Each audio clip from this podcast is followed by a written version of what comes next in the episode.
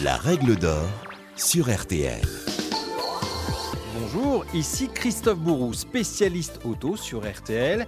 Et dans ce podcast, je vais vous donner toutes les règles d'or essentielles à votre sécurité en voiture, tous les conseils, trucs et astuces pour voyager en toute sérénité. La règle d'or aujourd'hui concerne la pause sur autoroute. Alors, tout le monde le sait, il faut faire une pause toutes les deux heures, ça paraît complètement évident, et pourtant, c'est zappé par près d'un Français sur cinq, selon une récente étude de Vinci Autoroute. Alors pause qui ne sont pas respectées, et pourtant, l'endormissement est le premier facteur d'accident sur autoroute, et c'est très insidieux. On pense tous pouvoir résister, or c'est imparable. Pour preuve, ma propre expérience, en 2018, j'avais participé justement à une expérience inédite avec la fondation Vinci Autoroute et l'hôpital de Garches. On m'avait bardé de capteurs et j'ai effectué un aller-retour Paris-Biarritz en 24 heures, l'aller deux jours et le retour la nuit. Un trajet de nuit en apparence sans histoire, 8h30 de route sans bouchon, route dégagée et ce ronron monotone au volant d'une Peugeot 3008 où les kilomètres défilent, 784 au total. Après une heure et demie de route, rapidement j'ai senti les premiers signes. Vous savez, la nuque raide, les bâillements, et puis vers 4 heures du matin, cela s'est amplifié. Mais à aucun moment, je n'ai senti mes yeux se fermer. Sans m'en apercevoir, j'ai roulé en état de somnolence un septième du parcours, avec même ce qu'ont démontré les médecins, 23 secondes d'affilée parcourues carrément en dormant.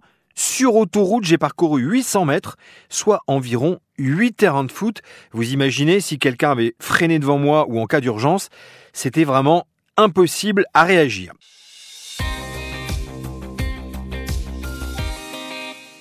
Alors pour vous alerter, il y a des signes, des petits signes, j'en parlais, hein, le picotement des yeux, la raideur dans la nuque, les bâillements, on n'arrête pas, vous savez, de, changer de position sur son siège, et puis euh, la voiture qui commence à zigzaguer. Mais on se dit, bon, je vais lutter, ça va passer, et euh, on ouvre sa fenêtre, on met la musique à fond.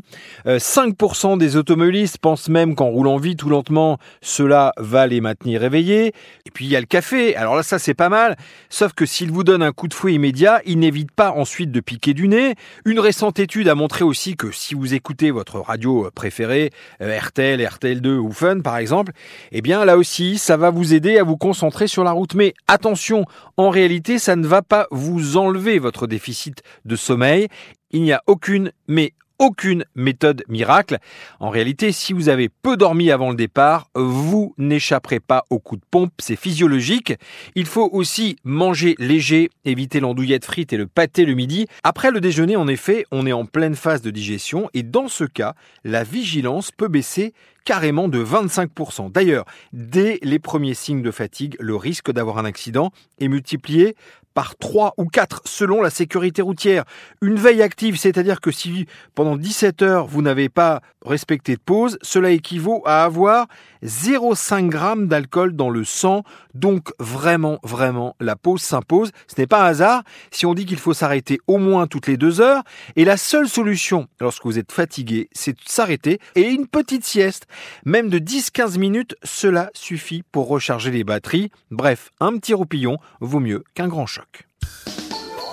Retrouvez toutes nos règles d'or sur rtl.fr, l'application RTL et toutes vos plateformes favorites.